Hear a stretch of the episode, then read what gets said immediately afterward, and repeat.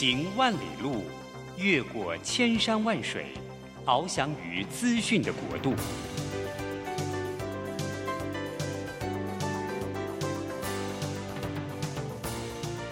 以全方位的视野，飞向更高更远的目标。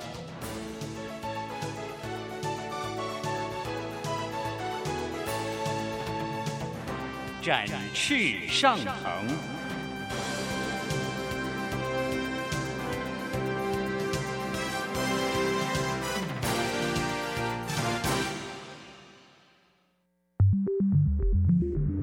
新冠疫情让世界变得不一样，工作职场、生活形态都在翻转变革，学习变成日常的必要必须。让于国定每周为您搜寻萃取一本国外热门新书，与你在空中分享。于国定制作主持，愉快读好书。欢迎大家来到愉快读好书。这个节目，我是于国定。每个礼拜一的上午，我们要跟大家来找一本精彩而且重要的呃新鲜的书，我们一起来解读这本书。那今天呢，我们有一个特别的变化，就是我呃于国定，我尝试我来找一本书，然后我一个人来讲解给大家听。那我自己看了这本书，花了很长的时间。那我这次选的这本书呢，它的中文名字叫。逆思维，逆是反过来的意思啊。逆思维，它的英文名字叫 Think Again。那这本书呢，长期的在我们的畅销排行榜上面一直都在前前几名。那这本书呢，后来我查了一下，哦，原来为什么会这么厉害的在所谓的这个畅销排行榜长居？它其实是不只是在台湾的畅销书排行榜，它在国外的畅销书排行榜也是常常的。长期的居在前面啊，那因为这本书的作者叫亚当·格兰特，亚当·格兰特是一个非常厉害的一个组织心理学家，他写过好几本书，其中他写的第一本书叫《给予》，他一出这本书的时候，立刻就被《纽约时报》啊，在他的畅销书排行榜上面，同时他也入选了亚马逊啦、啊、Apple 啦、金融时报啦、啊、华尔街日报，获选为年度的最佳读物。所以他出了第二本书的时候呢，呃，这第二本书叫做《反叛：改变世界的力量》。他用不同的角度呢来探索个人跟企业的成功之道，提供了创新的思考方法。一出马上变成全美国的畅销冠军呢。所以这这位我们这位今天作者，我们讲的这格兰特先生啊，基本上他每出一本书都是厉害的不得了。所以他当他出了第三本书叫《Think Again》逆思维的时候，马上就很大很大的影响。那我们来看一看这本书啊，这本书啊很有意思。他其实是一开始的时候，他是呃在目录他就讲得很清楚。他说他从三个角度来看什么叫做重新思考。他从个人的角度、人际的角度，就是个人的重新思考，如何来更新我们自己的观点。他第二个部分呢，是讲人际的重新思考，我们如何来开启他人的思维。第三个部分是集体的重新思考，啊，如何来打造一个终身学习的社群。那在这个书啊一开始的时候，他就先讲了一个故事，这故事是一个真实的故事。他说，在一九四九年的时候，他说那个一个很炎热的下午的时候呢。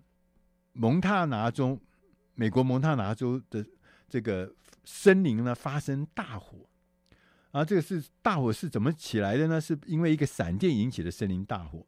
当时呢，十五个这个救火员，而且是很精英的救火员呢，他们用飞机把他送到了大火的区域，然后把他们空投跳伞掉下去，就是空降这些消防员到这个火灾的地方。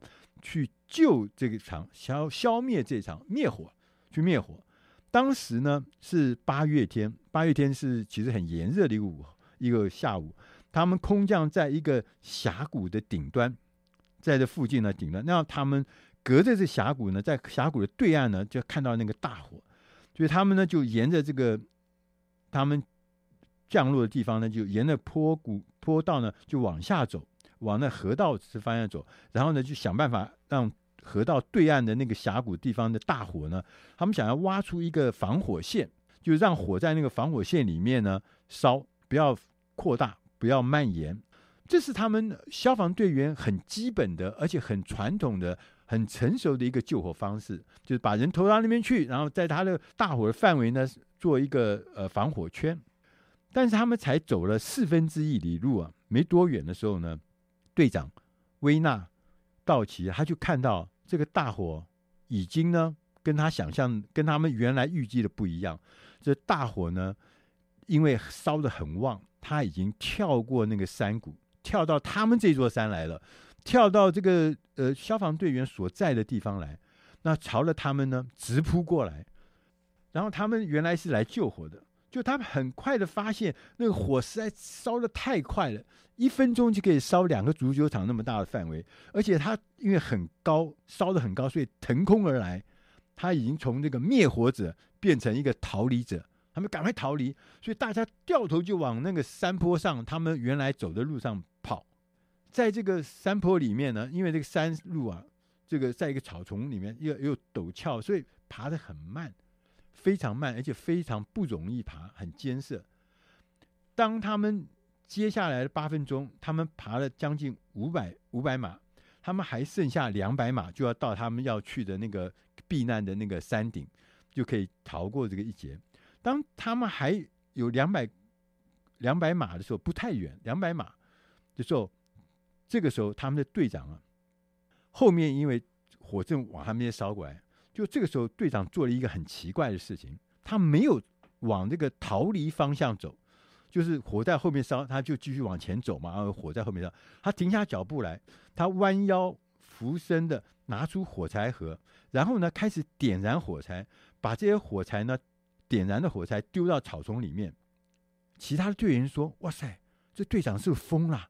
你赶快逃啊！你怎么在这个原地停止不动，而且还烧了一块一块圆圈啊，一块地啊？”烧成那个，让他点燃那个上面的火。这个时候呢，队长就说：“大家不要再往上跑，来到我这里来，到我这里来。”但是所有的这些组员呢、没有人去追随他，没有人去追随他，因为他们从小受到的经验、受到的教育、受到的训练，就是要赶快跑啊，火在后面，那个往前跑啊，对不对？让他们不是就会被火活活烧死吗？对不对？这是他的经验。他的思维就是这样子的。其实这个队长呢，他其实是设计出一个当时在那危机状态，设计出一个新的求生策略。他导打造了一个逃生火。这个火他故意放了一副啊火是逃生用的。他把他面前的这些草丛全部烧光，然后清空了这个将来后就是供给那个野火啊，能够燃烧材料的地方，就火从后面烧来。那烧了这，我就清空，我把这些草全部烧光，所以呢，就提供了一个火不会进来的地方，但是火很接近他，那他就接着呢，他把他水壶里的水呢倒在手帕上，然后蒙住了嘴巴，然后就趴在那个地方。十五分钟之后，那个野火从后面就烧过来了，从他的上方上方席卷而过，那他呢就靠着接近地面的氧气呢逃过了一劫。你知道吗？最后的结果是什么？那其他十二个空降员全部罹难，被大火追上，只有三个，就是只有三个人，呃，幸免于难。那其中一个就是刚刚讲的队长，其他两个生还者，他就说：“他说我们设法要跑赢大火，抵达那个山坡的顶点，但是呢，队长啊。”他是用智能战胜了这场火，因为在那个紧急的时候呢，已经没有人去用这个智能去想说，哎，有没有不一样的方法来解决的事情？因为这个事情又复杂又快速，大家呢就把这个想新方法，在这种动荡不安的时候，已经没有人去想这个事情了。所以呢，于是乎啊，就怎么样，就大灾难就来了。所以他在这本书里面一开始就告诉我们一个事情，就是说你要想象，你要养成一个重新思考的能力，尤其是在危急的时候，尤其是在那个时间很短的时候，过去的那些习以为常的事情，现在看起来是没有办法解决这个危机的。你必须要跳脱这个地方，然后呢，重新的 think again，要逆思维，这才是你解决那个危机最重要的契机。就是我们要养成如何来重新思考，如何来逆思维。我们要进点音乐，下个单元我们再来跟你讲一下，我们在这个重新的思考的这件事情，我们其实就面临很多困难的。后面来跟大家讲讲那个困难在哪里。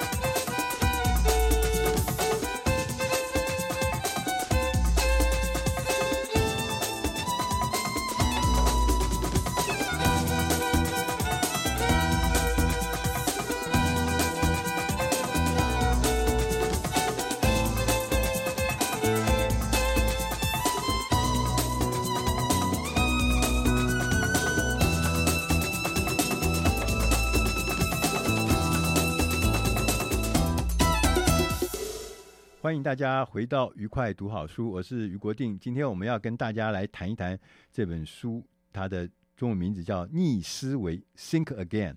我们刚刚前面有谈到，就一个故事，就救火队员的故事。他们呃被大火追着，然后他们要逃离，结果他用了一个逆思考的方法，重新的就躲过这一劫。但是很多的人呢，就用传统的方法来逃离火场，就最后就葬身火窟。那你可能常常听到这些话，他说我们。有人呢就讲说，要创造乐于不断学习的文化，觉得赞同吗？要保持开放的心态，要扭转我们的价值观，要常常呢能够思考，重新思考我们的观点，还有我们常常思考呢，重新思考我们所有做过的重要的决定。这些话听起来都很眼熟，讲这些话都不是普通人。第一句话是比尔盖茨说的。第二句话是诺贝尔奖得主《快思慢想》的作者丹尼尔说的。那这样子的事情，其实我们都耳熟能详啊，我们都觉得对啊，对啊，这些话讲起来嘛听起来蛮对的嘛，哈。可是后来我们发现，真正叫我们重新思考一件事情的时候，真是难上加难呢、是非常的难呢、啊。好，为什么？这本书里告诉我们，他说，我们发现了、我们在思考这个不同的意见的时候，我们看到一些不同的意见的时候，看到一些不同的看法的时候，跟自己的想法、跟自己的观念不同的时候，我们会出现呢三种反应。这三种反应呢，它是用三种不同的职业心态来解释。他说呢，第一种，他说我们呢，当我们的神圣的理念哈、处在危险中的时候，我们会进入传教士的模式。我们会呢，开始呢布道，我们会开始保护，我们开始宣扬我们的理想。对。第二种呢，当我们看到。别人的论点有瑕疵的时候，这跟第一种不太一样。是我们看到人家有瑕疵的时候呢，我们立刻会进入什么检察官的模式？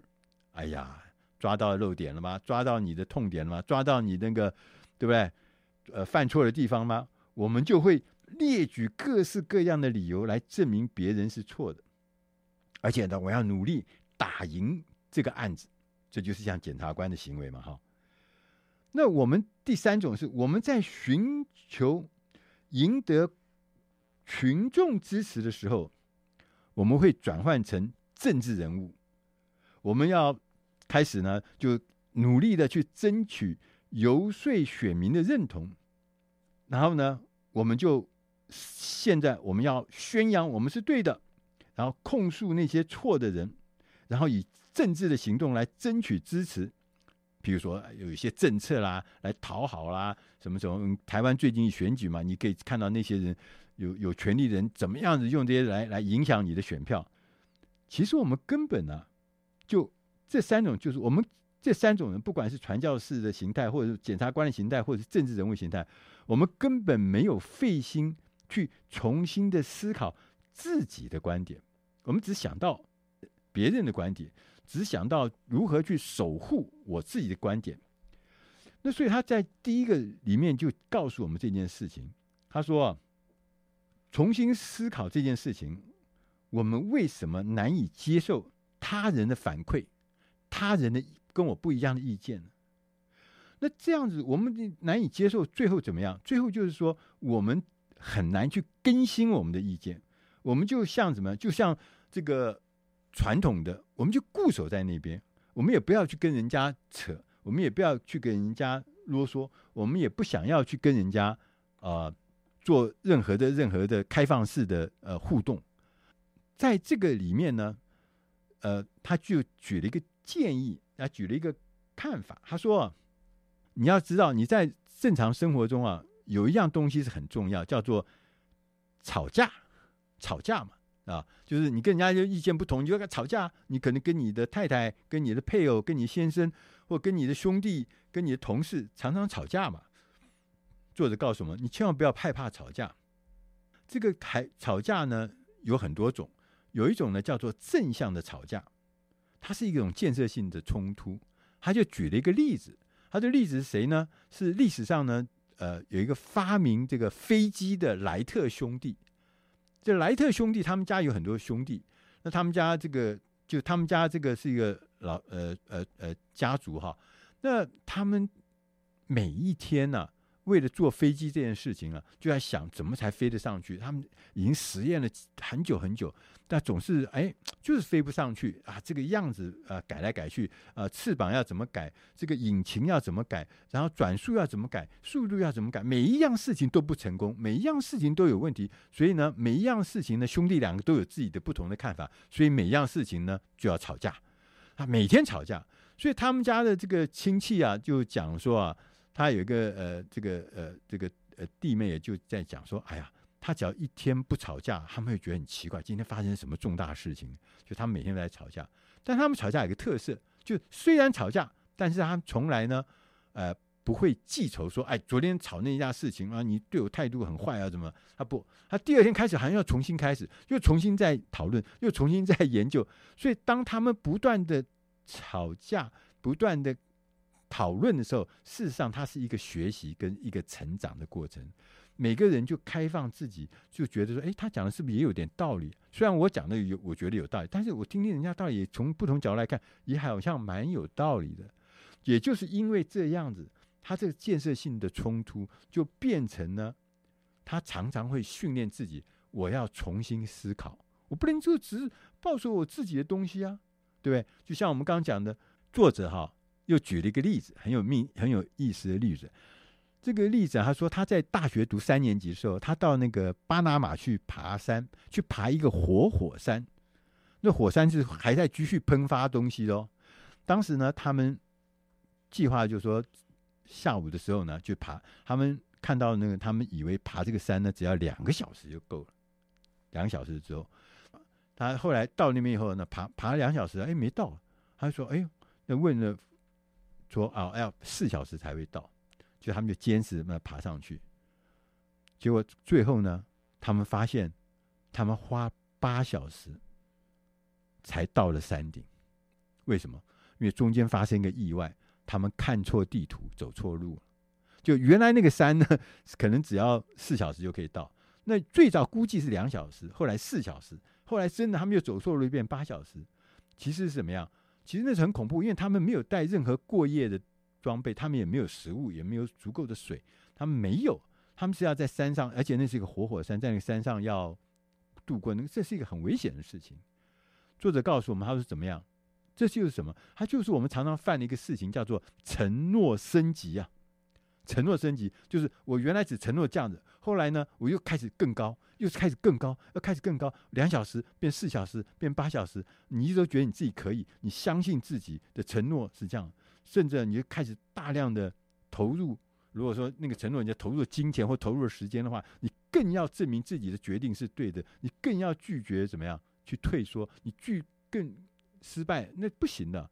所以这样子的事情，最后呢，承诺升级之后是会导致行动失败的。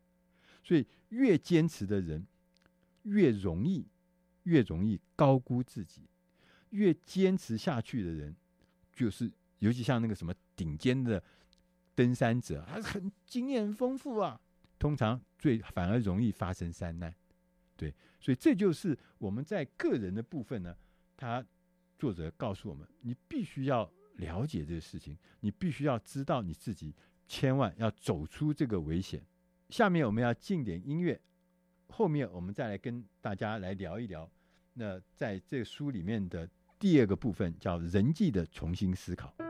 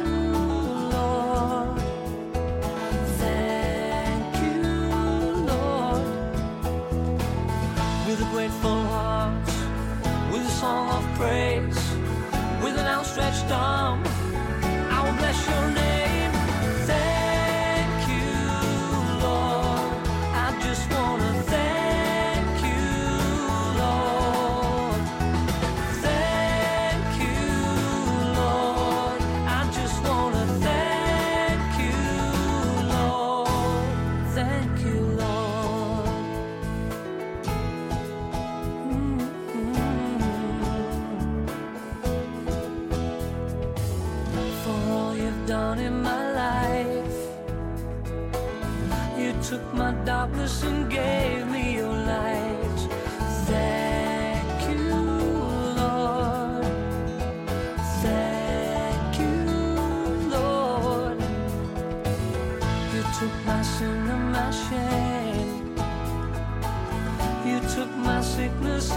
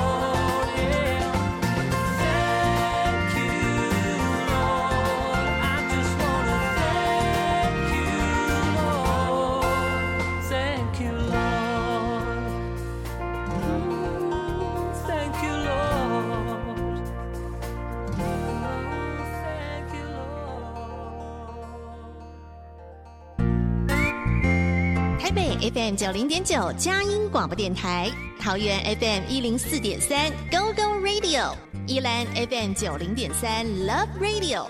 这里是佳音 Love 联播网，精彩节目欢迎继续收听。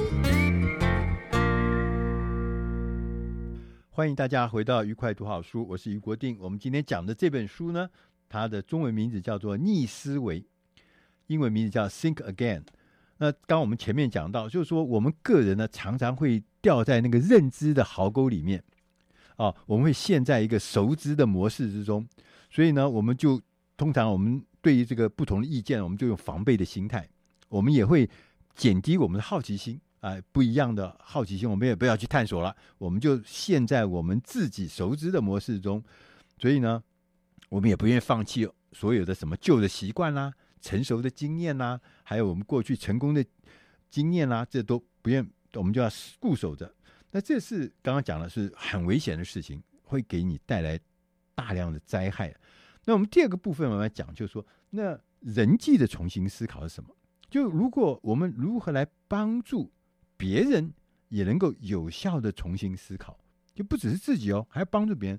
他就举了几个例子啊，我觉得很有意思。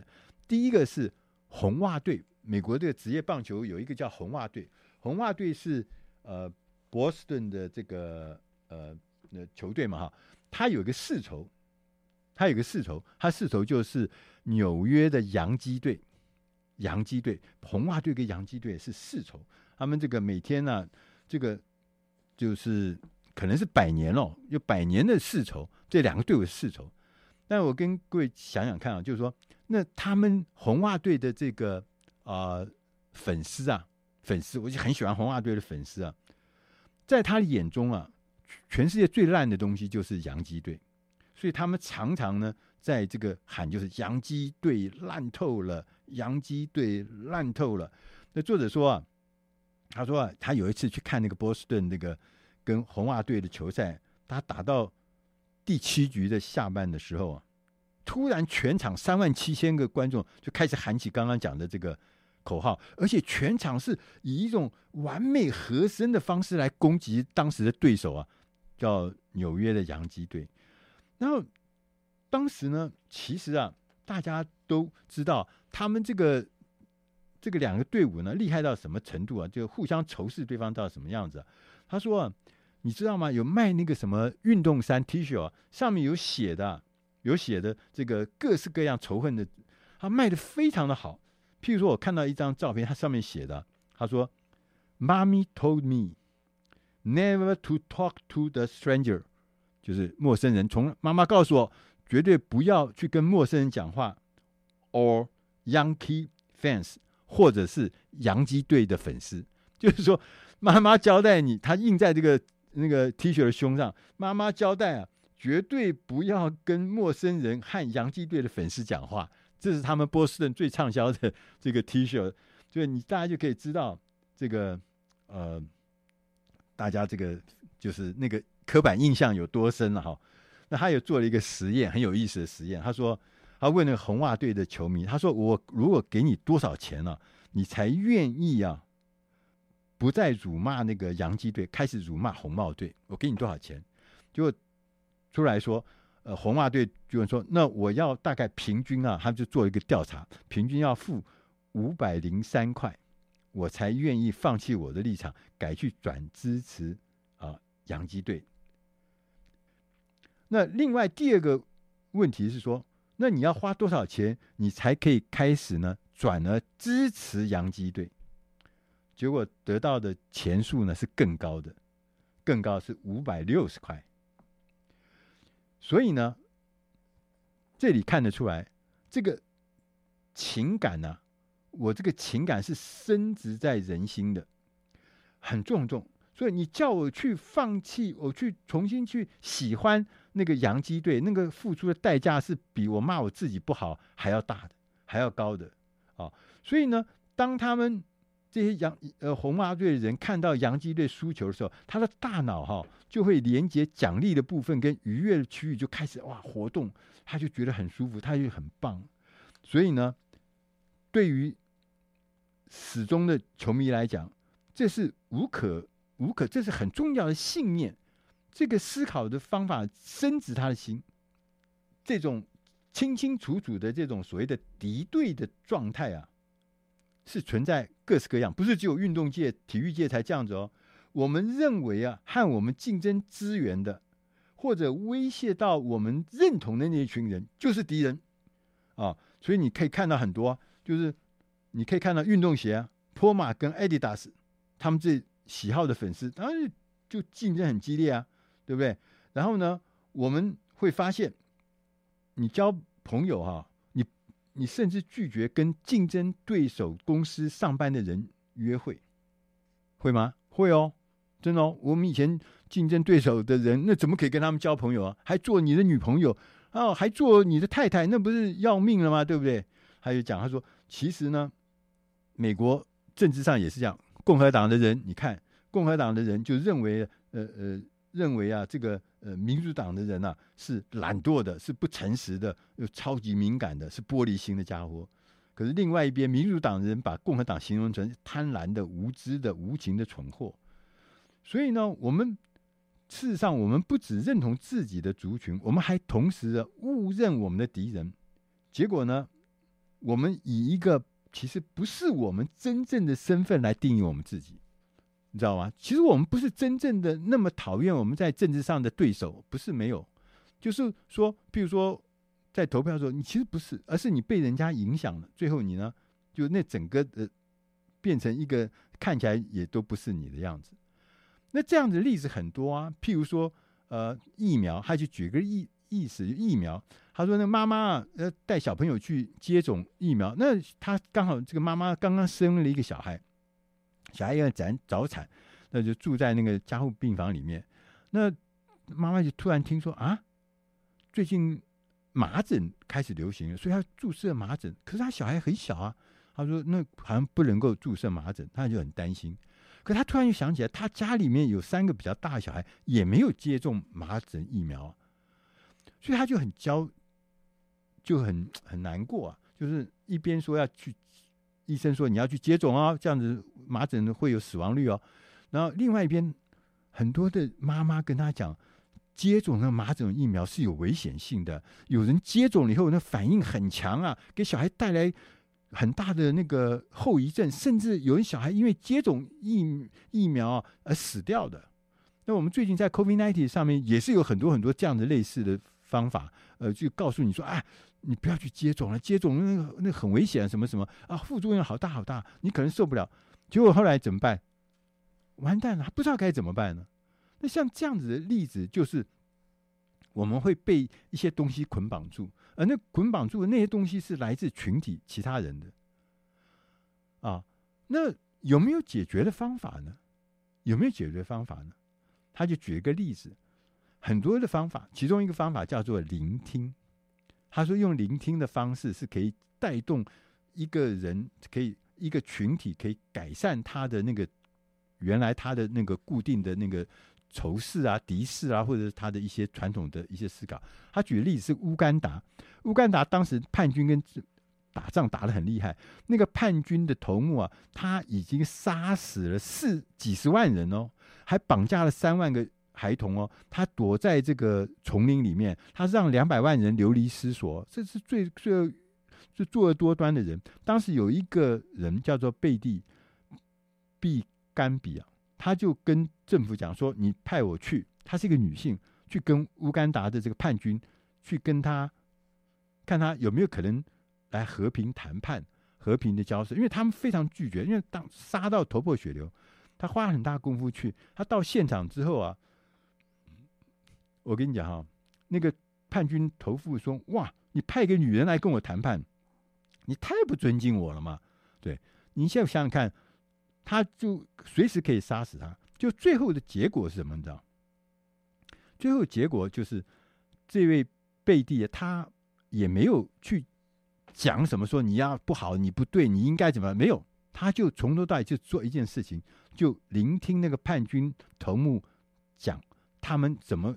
为什么要这样？他们怎么做？他们所有经过，还有不管你的事嘛，就一直聆听，对，聆听到最后的结果，让那个对方那个乌干达的那个头目啊，他觉得嗯，你是一个值得信赖的人，你没有一来就讲我做不对，你不来讲什么叫我什么叫我什么呃杀死我啊，或者说我要什么要我什么呃呃放下啊什么啊，让我赶快改邪归正，没有都没有。所以最后呢，他愿意跟政府军来谈判，他也愿意离开丛林。这里面就告诉我们，其实这个社会的这个如何怎么帮助别人重新思考，这是重要的事情，而且呢是有方法的。那我们从这本书里面看到，聆听是好的方法之一。我们要进点音乐，下一个单元我们再来谈如何来做集体的重新思考。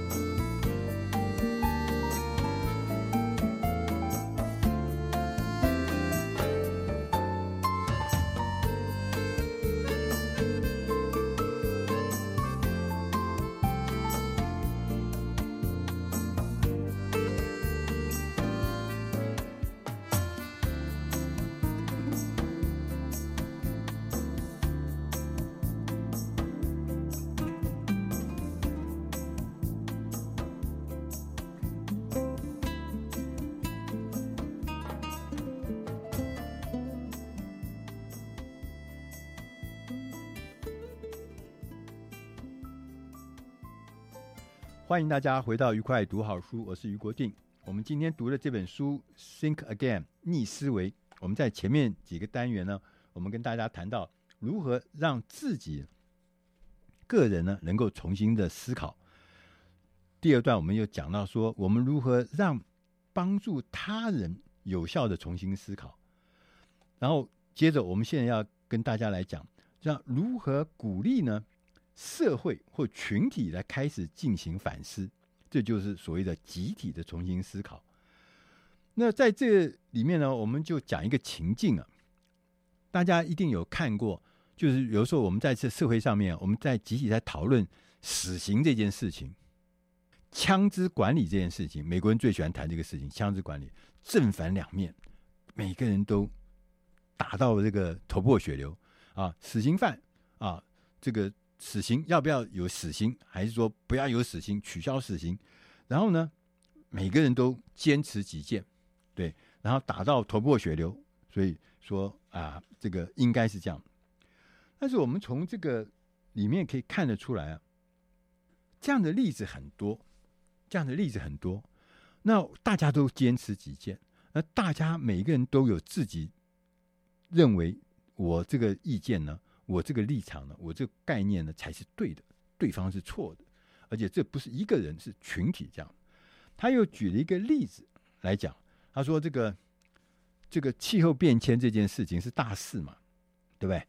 然后呢，二零零六年，美国副总统高尔曾经拍过一个纪录片，叫做《不愿面对的真相》，可能大家很多人都看过这个纪录片，当时引起很大很大的回响。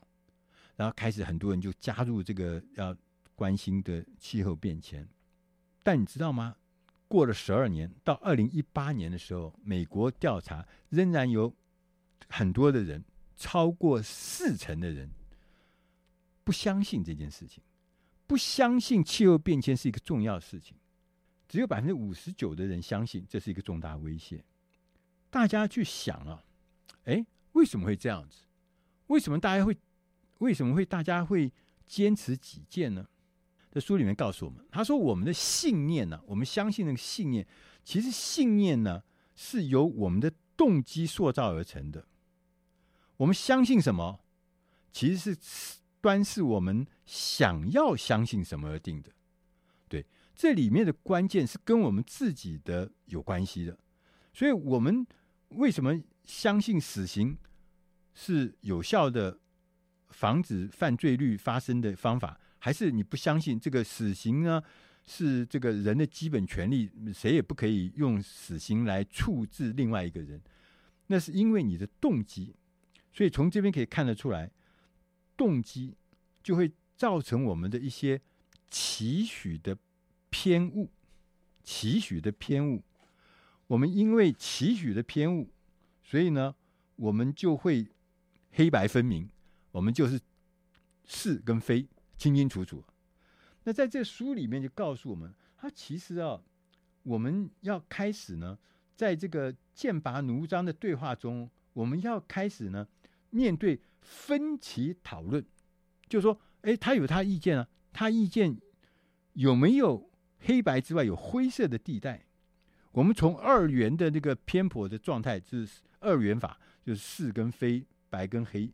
这有没有可以让意见呢复杂化？有第三个意见、第四个意见、第五个意见，不同意见开始有灰色地带出现。当我们有灰色地带出现的时候呢，我们就可以化解那个过度自信循环。我们可以开始呢找到我们还是有一些共同点的。呃，作者讲他说我们要相信啊，让我们的对话不会变两极化的方式啊，就是。要不要让情绪牵涉在我们的对话里面？如果我们能做到不让情绪介入的话，我们就更能够接受重新的思考。好，就算我们在某一个社会议题上，我们强烈的反对某个人的看法，但是我们发现呢，那个对方啊，他其实是非常关切这个议题，他也很关切，只是角度跟我们不一样。这个时候，我们反而会对他有信任感。我们可能还是不喜欢他，但是我们会把他对某个原则的热情啊，我们会视为一个正直的象征。就他坚持他的那个立场，他是一个正直的人，他不是歪曲扭巴的人，他也不是一个偷鸡摸狗这样的。同时呢，我们虽然反对那个理念，不过呢，我们对抱持那个理念的人呢，我们最后会产生的尊敬。所以呢，我们在这个过程中，其实我们。你有听过，就是说我们对一个意志形态上的对手，我们如果一开始就承认我非常敬重像你这样坚守原则的人，所以我们就不会呢把对手当做什么，当做对手，对方不当做对手，当做敌人，当做必须要歼灭的人，必须胜过的人，必须要把他捏死的人。这时候我们会展现更多的宽容。那这就是会让你，当你有个是宽容的时候，我们就会开始怎么样？